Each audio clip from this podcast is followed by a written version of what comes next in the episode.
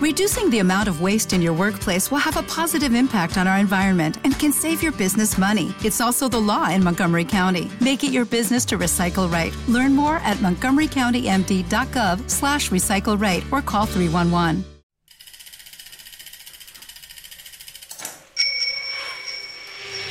Si yo te puedo describir cuál ha sido el día más feliz de mi vida, fue el día que yo me pude volver a montar en una bicicleta después del cáncer. O sea, esa sensación a mí nunca se me va a olvidar.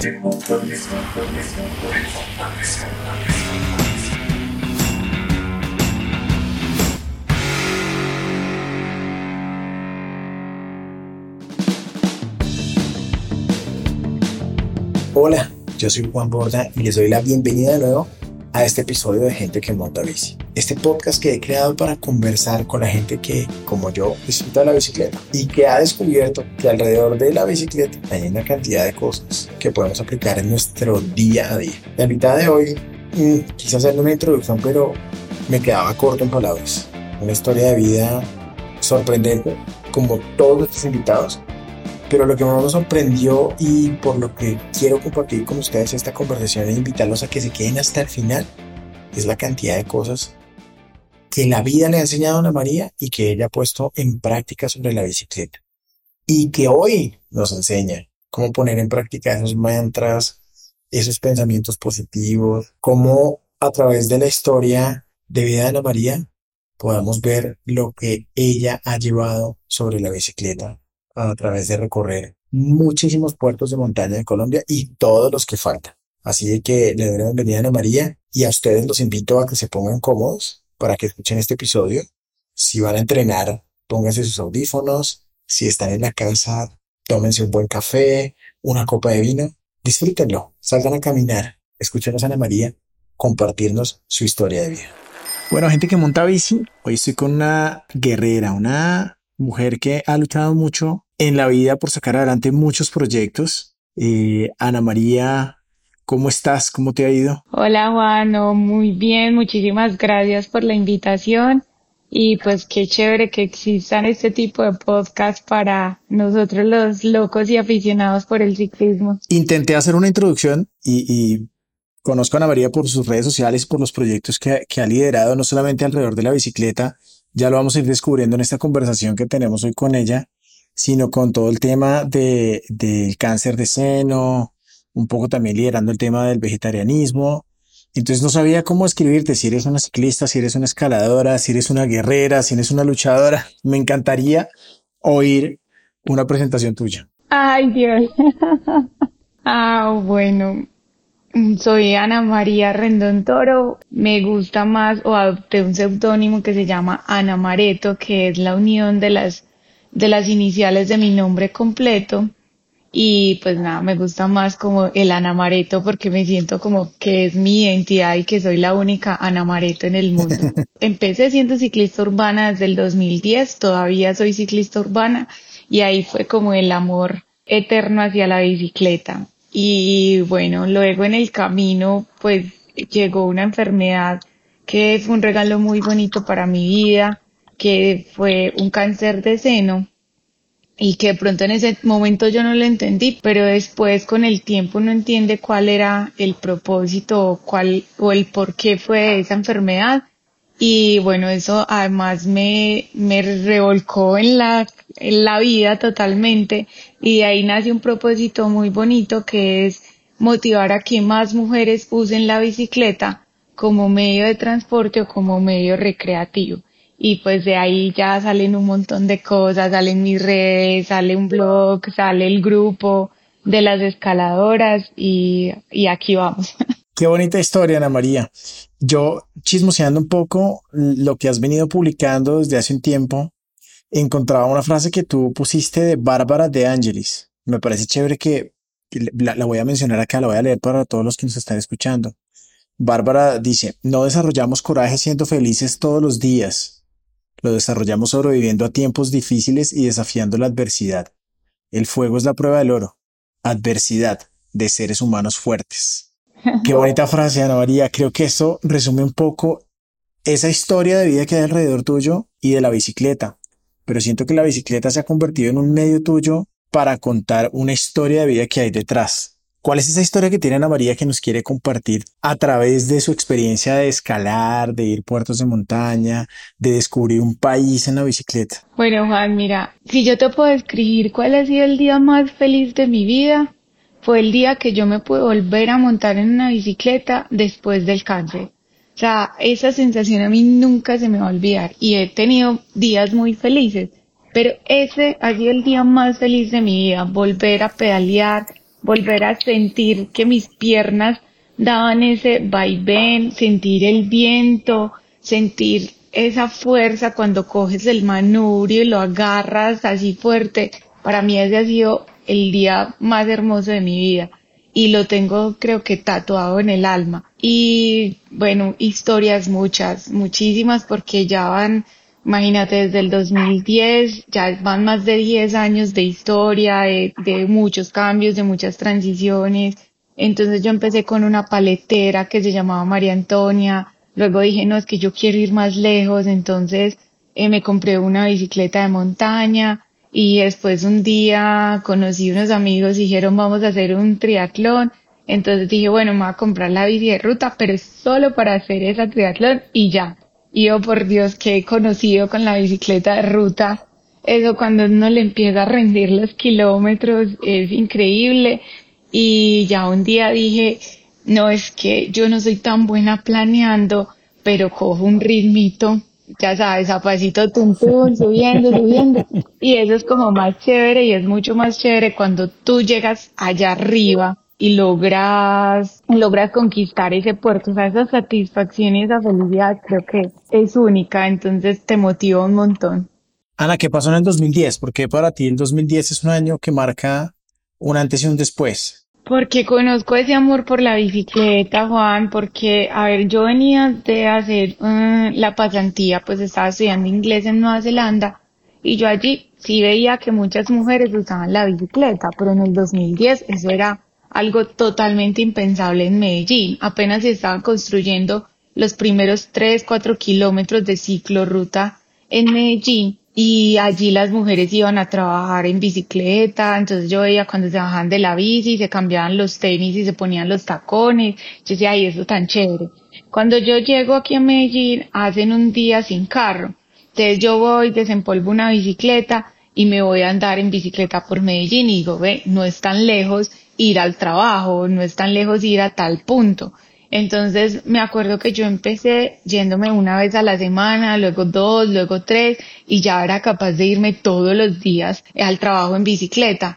Entonces ya eso se volvió como el estilo de vida, pues además que yo me mareo súper fácil, entonces cuando usaba el, el bus o el transporte público siempre terminaba mareada y pues la bicicleta además de que me ahorraba tiempo, ahorraba dinero, me evitaba el mareo, pues llegaba a todos lados. Entonces creo que desde ahí no, nunca me he bajado de la bicicleta.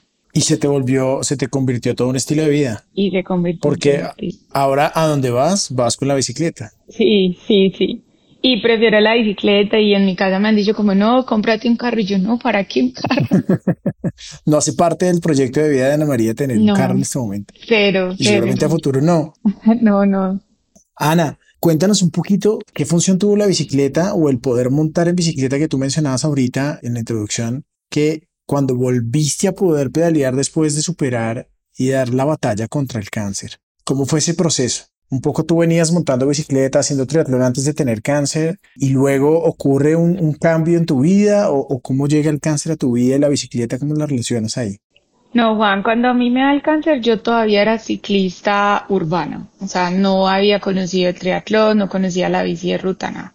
Claramente la, la médica, eh, a mí me practicaron una mastectomía, entonces eh, era, era, o sea, lo que ella me dijo en su momento fue, no vas a poder amamantar hijos, posiblemente no vas a poder montar a caballo o correr o como deportes de impacto la bicicleta tendrías que revisar porque posiblemente te va a doler mucho. Y a eso me ponen pues como muy triste, pero yo no permito que en mi casa ni vendan ni regalan mi bicicleta. Yo digo, algún día me voy a volver a montar en la bicicleta. Entonces por eso ese día para mí fue tan especial el poderme volver a montar a una bicicleta. Y ya lo, simplemente el cáncer lo que hace es como que afianza más ese vínculo con la bicicleta y ahí es cuando yo digo, no es que yo quiero ir más lejos, cada día quiero ir más y más lejos y retarme a hacer viajes y cosas mucho más más largas. Y bueno, y, pasa algo muy chistoso y es que esos primeros días la doctora, yo empiezo montándome la bicicleta, entonces yo le doy una vuelta a la manzana y termino con un dolor horrible. Al siguiente día yo me levanto y digo, hoy voy a dar dos vueltas. Y así pasan y la doctora siempre que yo iba a la revisión me decía, ¿y montaste en bicicleta? Y yo sí. ¿Y no te dolió? Yo no, pero yo con este brazo que se me caía, pucha, el dolor. Y ella me decía, es tan raro que vos montas en bicicleta y no te duele. Y yo por dentro que me moría, pero claro, yo no le podía decir eso a mi familia, yo no le podía eso decir a la doctora porque yo sentía que me iban a decir, no, entonces no te vuelvas a montar, no, yo ya tengo que ser capaz, de alguna forma me tengo que recuperar. Y pues ya con el brazo se empieza a hacer pues como unas terapias de movilidad y eso, que también me ayudan pues como, como a, a sentirme mejor en la bicicleta.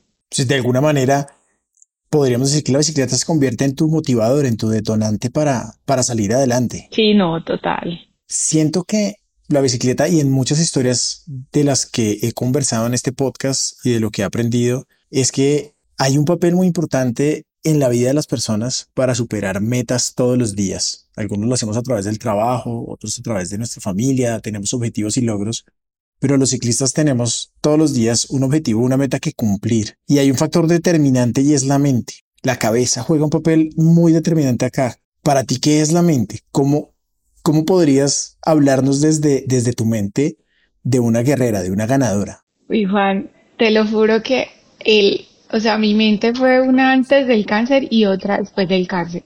Cuando a mí me hacen la cirugía me ponen una prótesis y esa prótesis la rechaza el cuerpo.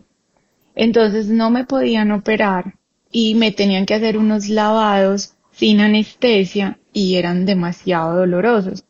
With the Lucky Land slots, you can get lucky just about anywhere.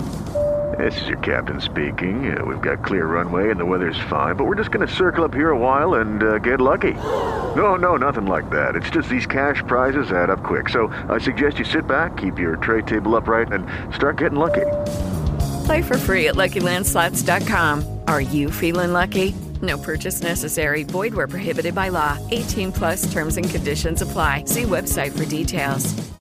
Que es, imagínate tú tener una parte de tu cuerpo infectada, que te la abran sin cero anestesia, te hagan un lavado y eso se hacía tres veces a la semana. O sea, era un dolor que creo que no está escrito en este mundo. Y eh, a mí me tenían que coger siempre que entraba, yo la llamaba la terapia del dolor, tenía que entrar con cuatro enfermeros, dos para que me cogieran de los brazos y dos para que me cogieran de los pies.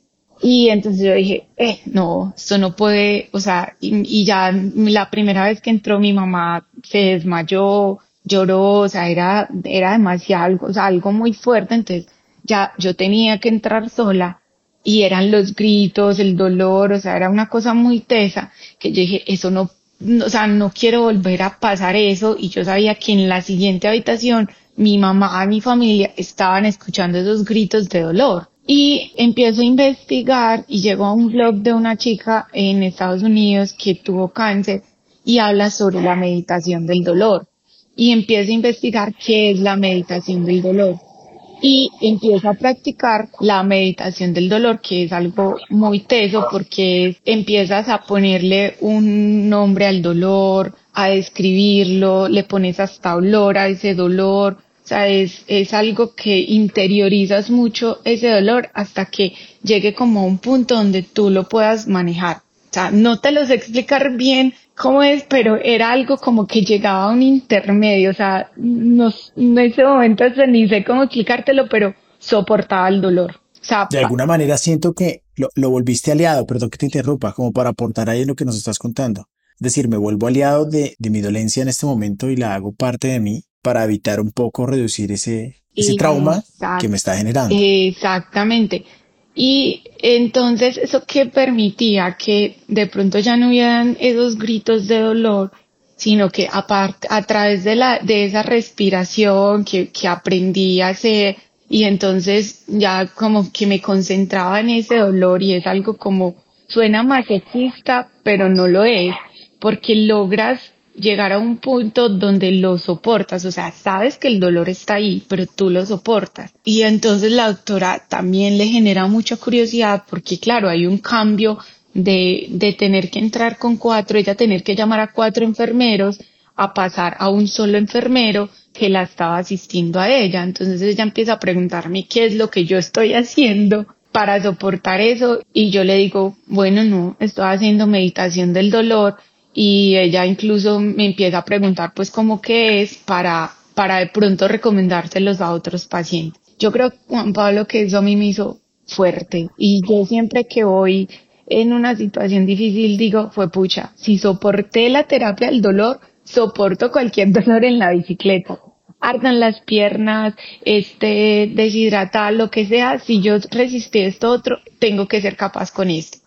Y bueno, eh, yo he sido muy inquieta sobre ese tema de la mente, entonces también me he vuelto un poquito experta en mantras, eh, que son esas frases que te dices a ti mismo para, pues sí, para estar ahí, o sea, y... Y para reubicar tu mente en un punto de concentración, de evitar que esté como dispersa, eh, enfocada en el dolor, en el sufrimiento o en las frustraciones que muchas veces son las que llegan a, derrotarnos, ¿no?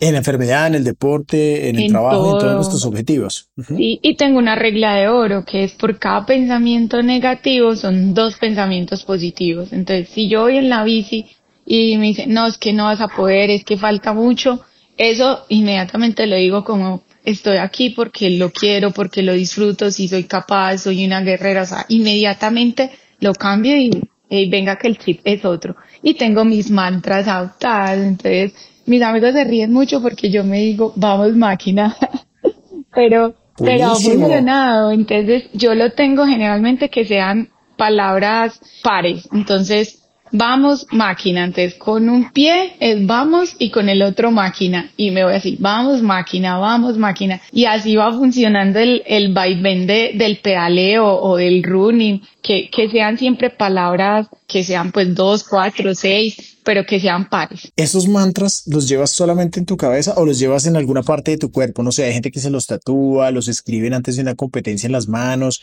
le pegan cosas a la bicicleta. No, yo no tengo tatuajes, los tengo en mi mente. Los tengo en mi mente y los adopto. Y tengo varios, pues sí los tengo por ahí escritos, pero, pero yo ya más o menos sé dependiendo de la situación, cuáles me, cuáles me funcionan. Por ejemplo, el último, y que no lo tenía pues como mío, el Soy Valiente. Y el último puerto que fue en Belalcázar que fue durísimo porque me pegó mucho el calor y estaba desgastada, deshidratada, iba sola ese mantra me sirvió un montón de decir soy valiente, soy valiente, soy valiente y me fui soy valiente, soy valiente hasta que es que mira que es lo mismo del mantra del dolor, de la terapia del dolor, porque si vos vas repitiendo y pedaleando soy valiente, soy valiente, soy valiente, eso, eso va teniendo un ritmito chévere que, que repucha vas para adelante.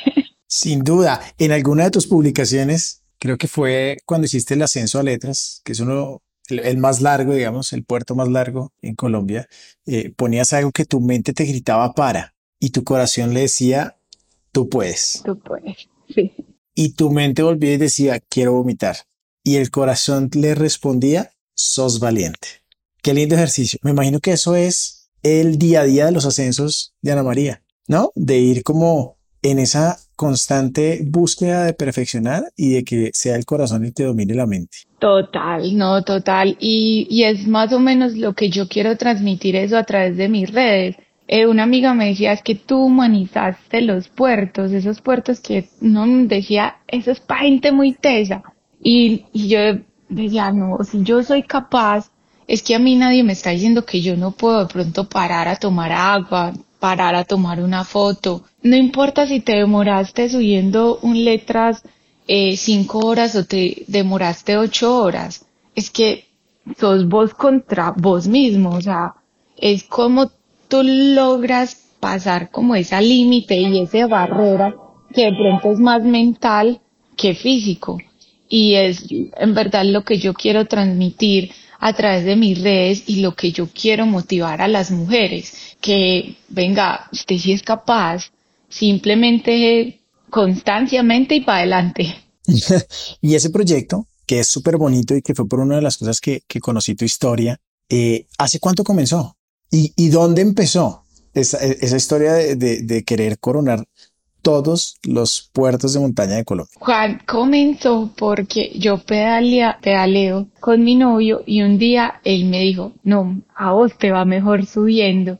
Y estábamos en Cali. Entonces en Cali hay un puerto que se llama el Alto del Piojo y está Dapa que le dicen eh, Dapa es el el Alp de West el Alto de West Valle. sí entonces ahí él me decía subámoslo y yo decía es que ese Dapa es muy parado no subámoslo despacio y vemos qué pasa y yo empecé a documentarlo y eso fue como que a muchas mujeres eso les, les dio el, impacto. Y yo decía, hey, ¿cuántos puertos hay en Colombia? Me decía, hay un montón. Y un montón es que empezamos a investigar, investigar y nos encontramos con un libro que es el diario de los escaladores y otro que es de Dunca, que se me olvida el nombre en este momento, pero él lo que hace con un gringo es que se va por todo Colombia eh, reportando y haciendo crónica de esos puertos y nosotros nos empezamos a enamorar de una forma increíble como él narraba, porque es que uno sentía el kilómetro a kilómetro,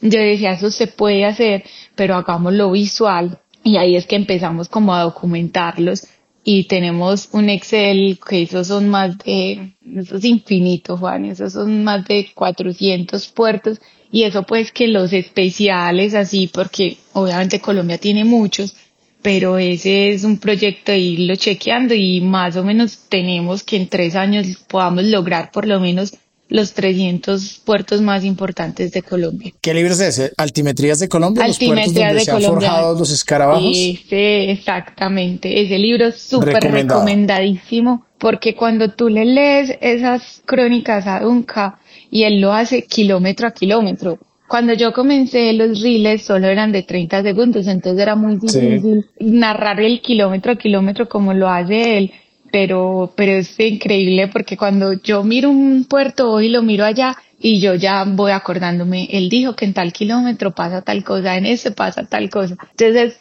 súper chévere. Y, y obviamente él cuando lo hizo no había un Garmin ciclocomputador, No había- lo hizo todo. no habían tantos juguetes. No, cero. O sea, él es de admirar porque lo hizo, lo hicieron manual. Y obviamente cuando él lo hizo, pues ya, digamos, por ejemplo, Minca en Santa Marta, cuando él lo hizo, solo podía subir hasta Minca. Mira que yo ya pude subir hasta el escudo porque las placahuellas la pusieron hace un año y medio, dos años creo. Entonces hay muchos Sí. puertos que se han ido extendiendo y que él solamente tiene narrado hasta la mitad. Pero, Que tú te has encargado de complementar esa información ajá. en el blog que tienes y en los videos que has subido. Exactamente, y el proyecto lo llamamos Escalando por Colombia. ¿Cuántos puertos llevas? Ah, no sé. Porque es que nosotros lo que estamos haciendo es por departamentos. Entonces sacamos unos días de vacaciones y por decir vamos al Valle o a Santander y escogemos cuatro o cinco puertos los más representativos porque insisto, son demasiados y cuando vamos a esas ciudades siempre nos escribe, no, tienes que ser tal y tienes que ser tal y tienes que ser tal, pero nosotros solo escogemos como los cuatro o cinco más importantes y que vemos que en verdad tienen una PM muy alto y que, que sean puertos de primera, segunda o fuera de categoría. Porque hay puertos más chiquitos que de pronto son de cuarta, pero los que son, amamos los puertos que son de primera y fuera de categoría. Esos fijos van. ¿Cuál es el más recomendado? El que tú dices, el que más me disfruté, el que siento que no hay otro como este. Es que yo siento que los puertos son como hijos, o sea, uno no tiene, o sea, No hay favoritos. Sí, todos son lindos. Eh, pues a ver, si fuera un extranjero, o sea, si vienes de, de afuera, yo, es muy difícil. Pero, pero yo le recomendaría el Limonar. A mí el Limonar es un puerto muy difícil, uf, pero es un reto y con unos Do- ¿dónde paisajes. queda Limonar? El Limonar queda hacia Bello. Yo no sé si Limonar es Bello o es Copacabana. Creo que es Copacabana pero es uno de los puertos más lindos de Antioquia y es en 10 kilómetros asciendes una cosa, es como la pendiente promedio al 10%, o sea, es bravo, muy, muy, Muy bravo, exigente. muy exigente, pero vale la pena totalmente. Y pues obviamente si eres ciclista, pues es- tenemos la graduación que es letras y creo que letras es más porque es un reto personal, es un reto de aguante. Pero, pero por ejemplo a mí Minja, ah, Minja me enamoró, o sea, yo decía, ¿cómo existe esto en Colombia? O sea, Juan, es que estás empezando a pedalear al nivel del mar ¿Del y mar? llegas a una cosa donde yo decía, yo ya estoy en Antioquia. O sea, habían cafetales, habían plataneras, había vegetación de Antioquia y mi cerebro decía, ¿a qué horas yo dejé el mar y estoy otra vez en Antioquia? O sea, era muy loco, muy, muy loco. Es Ese puerto, ese puerto creo que es de los más bonitos. No tenido la oportunidad de escalarlo en, en bici, lo conocí en carro. El proyecto es este año poder hacerlo, pero siento que es de los puertos que tiene esa característica que tú decías, es viajar del, del mar a la sierra en bicicleta y, y- y esa experiencia hay que tenerla. Eso yo decía, esto es Colombia, Colombia es mágica, esto es Colombia. O sea, es que Sí. hay, en Minca está resumido todo Colombia. O sea, porque en Antioquia, en el valle, tú dices, sí, pues hay cafetales, montañas, y, pero no tenés el mar. Si te vas para Santander, es un poquito más árido y bueno, y, y está esa patoca que, que son unas culebras serpientes de, de vías, y, pero Y está tienes la- todo el cañón. y tienes todo y el ves. cañón, exacto. Fue pucha, pues que Minca es el resumen de todos los. Vas, vas en medio de la selva. Exacto. Vas en una vegetación increíble, es muy bonito. Muy recomendado. Estoy de acuerdo contigo, es uno de los puertos más bonitos que tiene, que tiene nuestro país. Ana María, a ti te- la vida te, te dio una cantidad de herramientas. With Lucky Land slots, you can get lucky just about anywhere. Dearly beloved, we are gathered here today to. Has anyone seen the bride and groom? Sorry, sorry, we're here. We were getting lucky in the limo and we lost track of time. No, Lucky Land Casino, with cash prizes that add up quicker than a guest registry. In that case, I pronounce you lucky. Play for free at LuckyLandSlots.com. Daily bonuses are waiting. No purchase necessary. Void were prohibited by law. 18 plus. Terms and conditions apply. See website for details.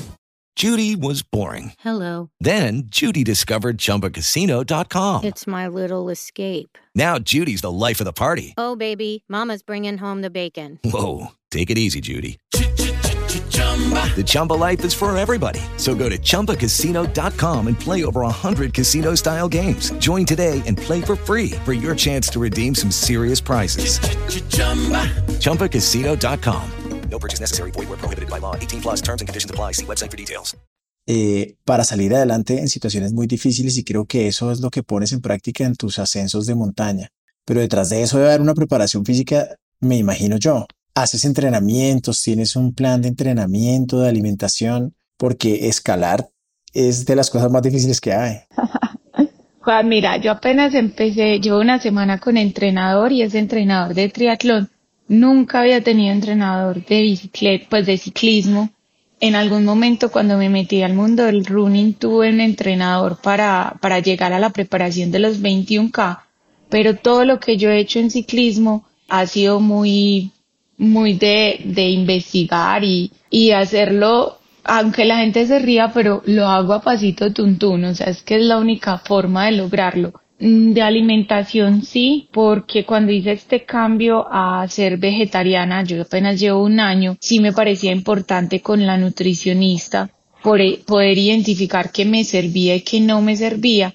Entonces con ella digamos que sí tengo, sí soy más juiciosa y sobre todo cuando voy en la bici. Pero de preparación física no, creo que la fuerza me la ha dado de pronto el running, porque cuando haces ese running pues ahí tienes un trabajo de fuerza y ya. Pero entrenador de ciclismo como tal no tengo y lo que te digo, hace apenas un mes comencé con entrenador de triatlón. Y en temas de alimentación, eh, al, al tener una dieta vegetariana, pues obviamente uno pensaría, pucha, eh, necesito más eh, proteínas, más carbohidratos. Eh, ¿cómo te preparas tú para, para un ascenso? Acabas de hacer Minca en tus vacaciones. ¿Cómo fue esa preparación?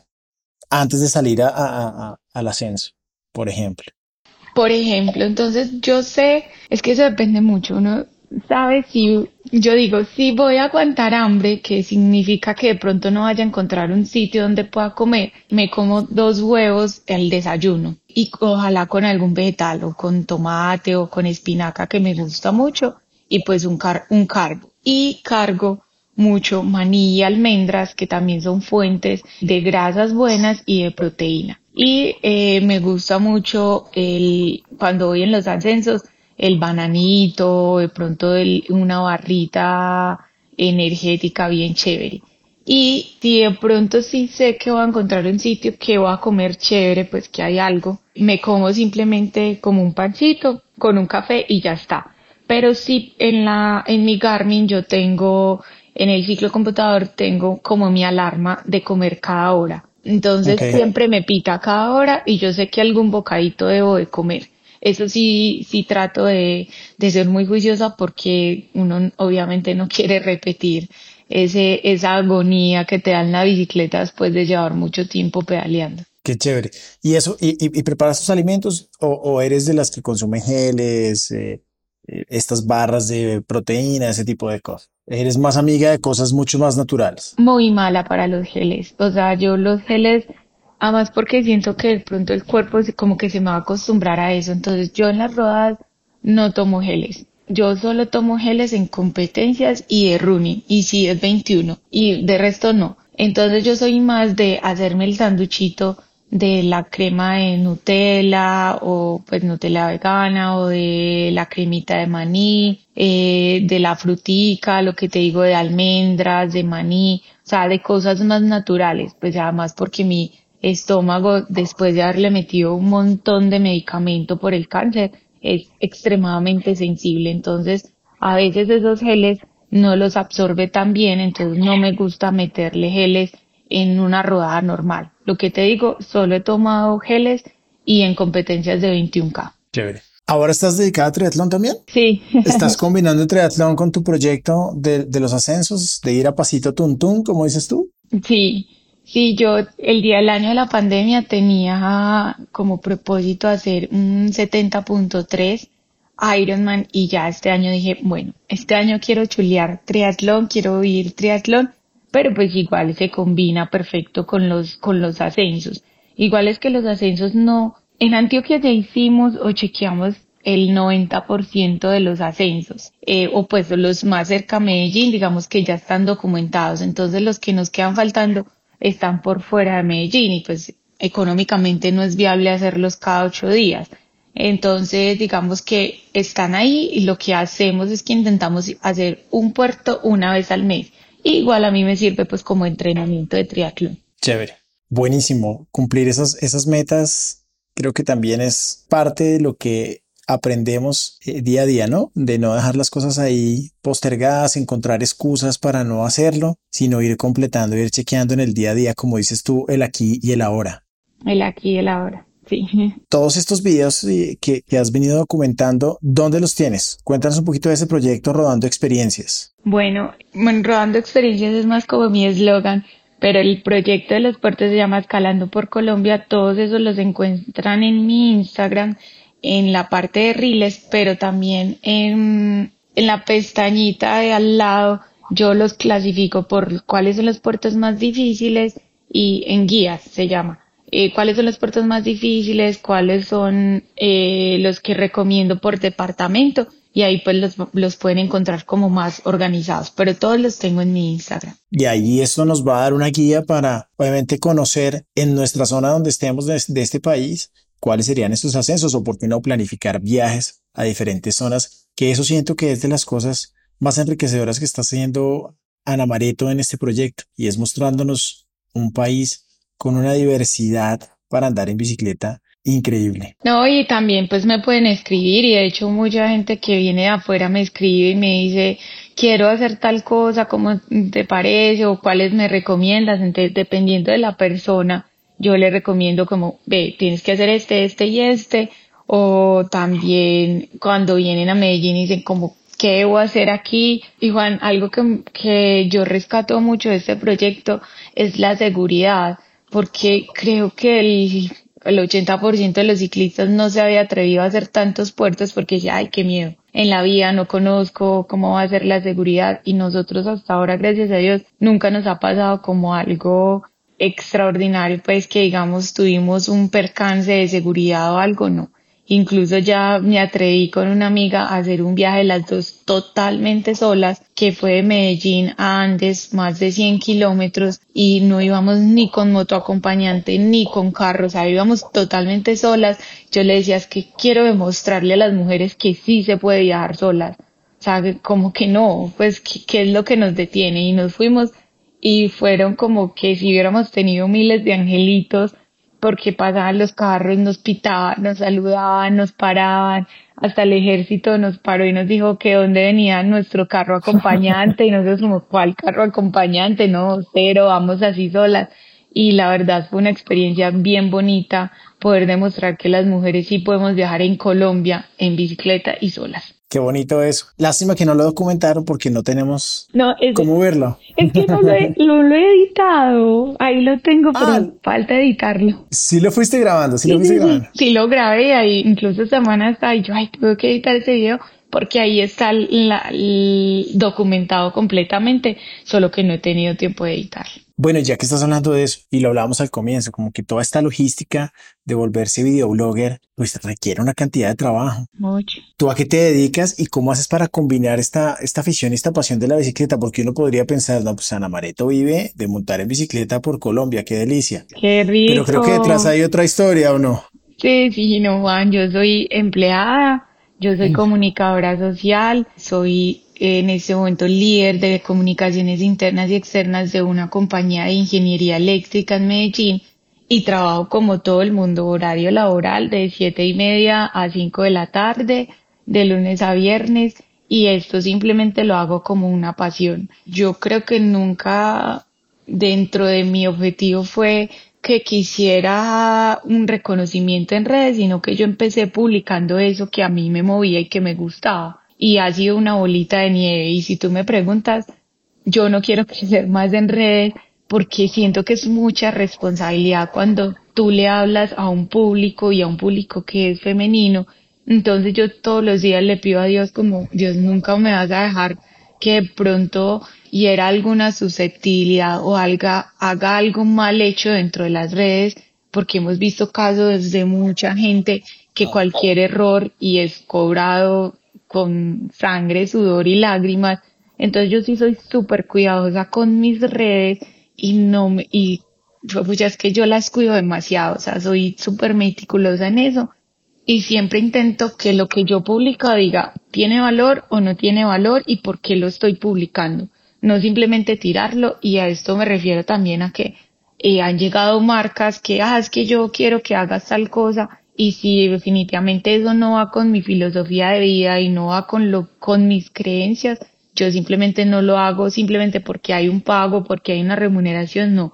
Yo tengo que conectar con esa marca y para mí es una responsabilidad, pero también es como esa responsabilidad y el compromiso con, con los amigos y con la gente que me sigue en Instagram. Que yo creo que eso hoy en día es muy valioso. No es solamente el crecer en seguidores, sino tener un objetivo claro de comunicar y de, llevar un mensaje. Creo que el mensaje lo tienes clarísimo, que la vida te ha premiado, como tú lo has dicho, con una cantidad de, de circunstancias que has tenido que sortear, pero que te han formado y han formado una persona que por lo que veo es de una rectitud, de una templanza, de un carácter muy fuerte, muy luchador y que nos transmites eso en tus redes. Quiero reconocerlo y de verdad darte las gracias porque no solo motivas a mujeres, en mi caso me motivaste un montón a vencer miedos de, de coger la bicicleta, de ponerme un límite extra todos los días y, hacerlo. De hoy me llevo enseñanzas muchísimas, esos mantras que decías, esa forma de, de afrontar esos,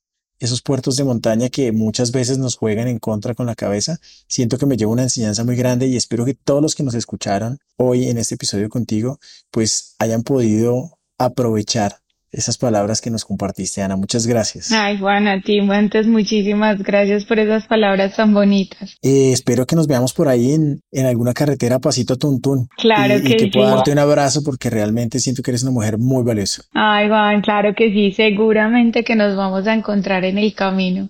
Oye, y sabes que es muy charro que me preguntan que qué es a pasito tuntún los chilenos y los mexicanos. ¿Y tú qué les dices? Yo les digo, mira, el pasito tuntún es una filosofía de vida en la que tú vas a tu propio ritmo. No es que vayas lento o no es que vayas rápido, vas a tu propio ritmo. Entonces se mueren de risa y dicen, ah, ok. Y después les mando la canción donde dice bailando a pasito tuntún. Ay. Pero sí, ni los chilenos ni los mexicanos me, me lo presentan mucho. Claro. Es que es muy llamativo. Nosotros porque conocemos un poco el contexto, entonces no nos hace ruido. Ajá. Pero obviamente para el extranjero le hace ruido. Pero chévere que le das la vuelta. Lo volviste una filosofía de vida. Sí, sí, sí, sí. Eso, eso es y creo que está súper impregnada también en el, en el grupo de las escaladoras. Siempre ellas como que, ah, vamos a hacer una salida, pero vamos a pasito tuntún. Yo ven Qué bueno, Ana. Mira todo lo que has logrado. Sí, sí. Demostrarnos que en la vida es de, de cogerla, de asumir lo que te está llegando, darle la vuelta, disfrutarlo, porque al final veo que te disfrutas absolutamente todo. Ay, sí, yo sí, todo, absolutamente todo, Juan.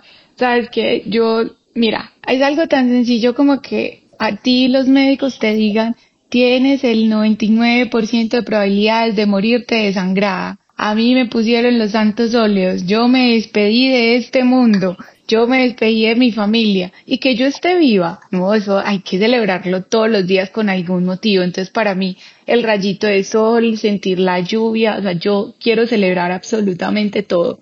Todo, todo, todo para mí es una fiesta. Hasta desde el brownie que me comí, la comida, o sea, todo. Y intento no, no darle esperas tanto a las cosas. Y cuando sucedió la pandemia, yo decía, tan bueno que le está sucediendo la pandemia a la gente, para que entienda que no, que la vida no es planear y planear y planear. Juan, a mí me dio cáncer a los 29 años, me dio un mes antes de cumplir los 30 años. Yo entro a cirugía un 29 de agosto y yo cumplo años el 30 de septiembre. ¿Tú sabes todo lo que yo había planeado para mis 30 años? ¿En qué quedó? Quedó en una clínica, en mi terapia del dolor y desde ahí yo dije, la vida no es planear, o es ya, o es aquí y el ahora. Entonces, eso obviamente a mí me tiene súper rayada y, y, y, yo soy como, no, no, no, aquí y ahora y con lo que hay. Entonces, como ese es el, el, el mantra mío, por ejemplo, en los videos, como, ay, no salió tal toma yo con lo que hay. Eso no hay un mañana, no hay un después. Entonces, la pandemia para mí, yo verla desde aquí, yo decía, es que tenía tal carrera y no se va a poder hacer ello. Paso, para que entienda que esto es ya, es ya. Es que el viaje, es que las vacaciones, que es las que el proyecto de vida se paró. Ya, es ya. Entonces, eso, ojalá mucha gente haya aprendido esa, esa lección que nos, la lección que nos dejó el, el COVID. No, pues imagínate.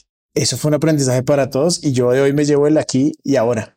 Sí, yo creo que estar que me suena la alarma en el reloj, que tengo una alarma que dice aquí y ahora y paro lo que esté haciendo y como que digo, bueno, ¿en dónde estoy? ¿Con quién estoy? ¿Qué estoy haciendo en este momento? Y si puedo recordar este momento. Eso, esa alarma a mí me, me aterriza un poquito. Y de alguna manera le das gracias. Claro, claro, claro. Sí, no, es que sin duda. el simplemente pararte de la cama sin necesidad que otra persona te ayude a pararte de la cama, eso ya es un milagro de vida. Solo abrir el ojo por la mañana. Así Ya es. tienes el milagro de la vida y hay que disfrutarla. Sí, sí, sí. Oye, qué charla tan, tan enriquecedora. Muchas gracias, Ana, por este espacio. No, Juan, a ti mil gracias y espero que sigas haciendo muchos capítulos tan chéveres como los que has hecho. Muchas gracias y espero que se repita esta charla y podamos abordar otros temas, porque hay muchos para tocar contigo. Me debí una rodada y un cafecito. Cuando vengas, por supuesto, o cuando vaya a Medellín. Claro que busco. sí. Claro, Claro que que sí. sí, Juan. Muchas gracias. Bueno, Ana, un abrazo, muchas gracias. Chao. Este es un podcast de la familia Gente que. Gente que hace cine, gente que hace podcast, gente que monta bici. Okay, round two. Name something that's not boring. A laundry? Ooh, a book club. Computer solitaire, huh? Ah, sorry, we were looking for Chumba Casino. That's right. ChumbaCasino.com has over 100 casino style games. Join today and play for free for your chance to redeem some serious prizes. ChumbaCasino.com. No purchase necessary. Where prohibited by law. 18 plus terms and conditions apply. See website for details.